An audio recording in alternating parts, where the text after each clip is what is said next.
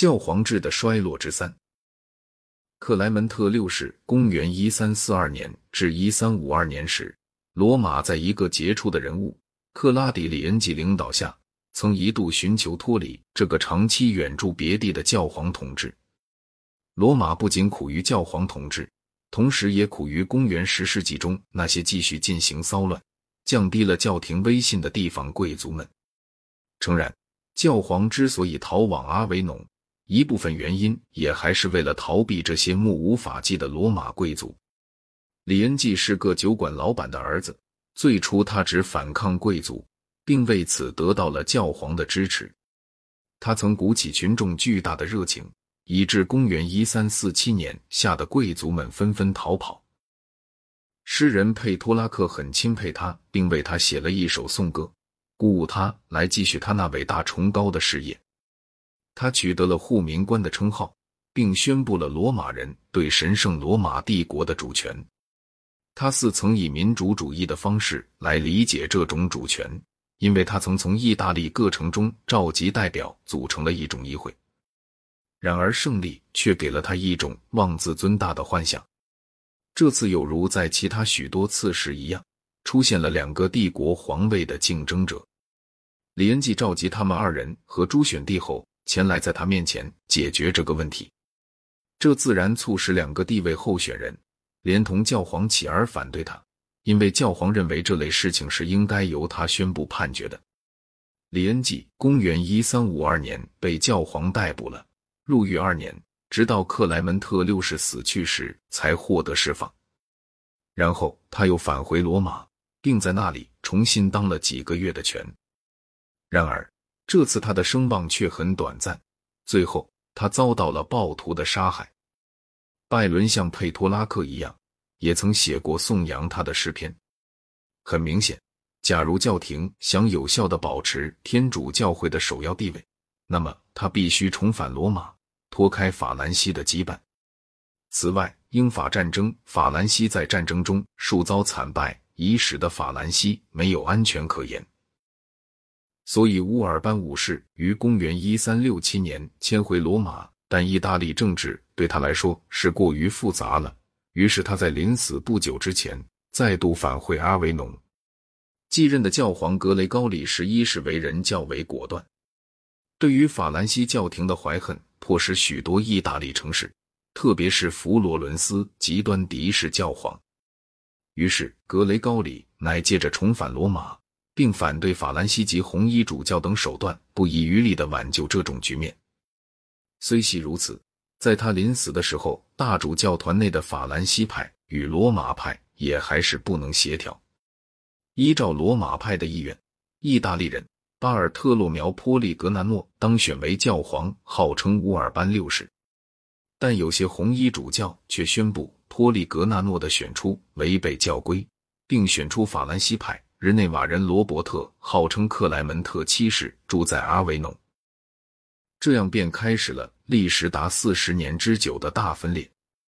法兰西当然承认了阿维农的教皇，而法兰西的敌对国家则承认罗马的教皇。苏格兰是英格兰的敌国，而英格兰又是法兰西的敌国，因此苏格兰承认了阿维农的教皇。每个教皇都从他自己的党派里遴选红衣主教们。每当一个派别的教皇死去，他的红衣主教们便迅速的选立另一个教皇来继任。因而，除非行使一种驾乎双方教皇之上的权力，是无从根治这种分裂。二者之中的一个显然必须是合法的。因此，我们必须找出一个驾乎合法教皇之上的权利。唯一的解决办法就在于召开一个全教会议。在葛森领导下的巴黎大学发展了一种授予全教会议动议权的新理论。俗界统治者们支持这种理论，因为教会分裂对他们是不变的。公元一四零九年，终于在比萨召集了一次会议。然而，这次会议却失败的令人好笑。他以异端和分裂罪名宣布两位教皇同时废黜，并另外选出一个第三者。这个教皇随即死去，但他的红衣主教们却又选立了一个前海盗巴勒达萨瑞寇撒作为他的继承人，号称约翰二十三世。这样一来，结果便出现了三个教皇，而不仅是有两个了。全教会议选出的教皇是个臭名远扬的阿汗。于是，这时的情况竟显得比以前任何时代更加没有希望了。然而，会议运动的支持者并未罢休。公元一四一四年，在康斯坦斯召集了一次新会议，采取了积极行动。他首先宣布教皇无权解散会议，在某些方面还必须服从这种会议。会议更决定，未来的教皇必须每七年召集一次全教会议。会议废除了教皇约翰二十三世，并劝使当时的罗马教皇辞职。阿维农的教皇拒绝辞职，他死后，在阿拉贡王主使下又选出了一位继任者。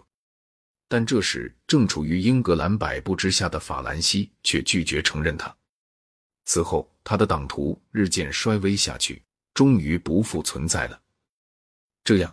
由全教会议所选任的教皇终于没遭到任何反对。该教皇是在公元一四一七年选出的，号称马丁五世。这些措施是令人赞许的，但在对待威克利夫的波西米亚门徒赫斯时却不如此。赫斯被带到康斯坦斯之前，曾得到人身安全的诺言，但在到达该地之后，却被定了罪和受到火刑。威克利夫原系善终，但会议却下令掘出他的骸骨，加以焚毁。会议运动的支持者们是急于摆脱违背正统教义的任何嫌疑的。康斯坦斯全教会议挽救了分裂，但他却想做更多的事，并以一个君主立宪体制来代替教皇专政。马丁五世在当选之前许下很多诺言，有些他遵守了，有些他破坏了。他同意每七年召集一次全教会议的教令，并一贯严格的遵守着它。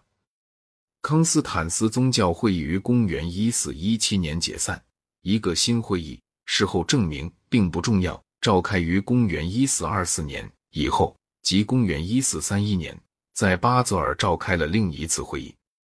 马丁五世是在这时死去。他的继承人尤金尼乌斯四世于整个任期中一直和那些掌握会议的革新家进行着激烈的斗争。他解散了会议，但会议却拒不承认这种解散。公元一四三三年，他曾让步过一段时期，但在公元一四三七年又重新下令解散它。虽然如此，会议却一直进行到公元一四四八年。这时，教皇获至全胜仪式已为众所周知了。公元一四三九年，会议因宣布废除马丁五世，另外选立一位敌对教皇而失去了舆论的同情，但这人却几乎随即辞职。同年，尤金尼乌斯四世在费拉拉另自召开了一个会议，并借此抬高了他的威信。那里的希腊教会因过分恐惧土耳其人，而向罗马做出名义上的归顺。这样一来，教廷在政治上声势大振，但同时他的道德威望却大大的削弱了。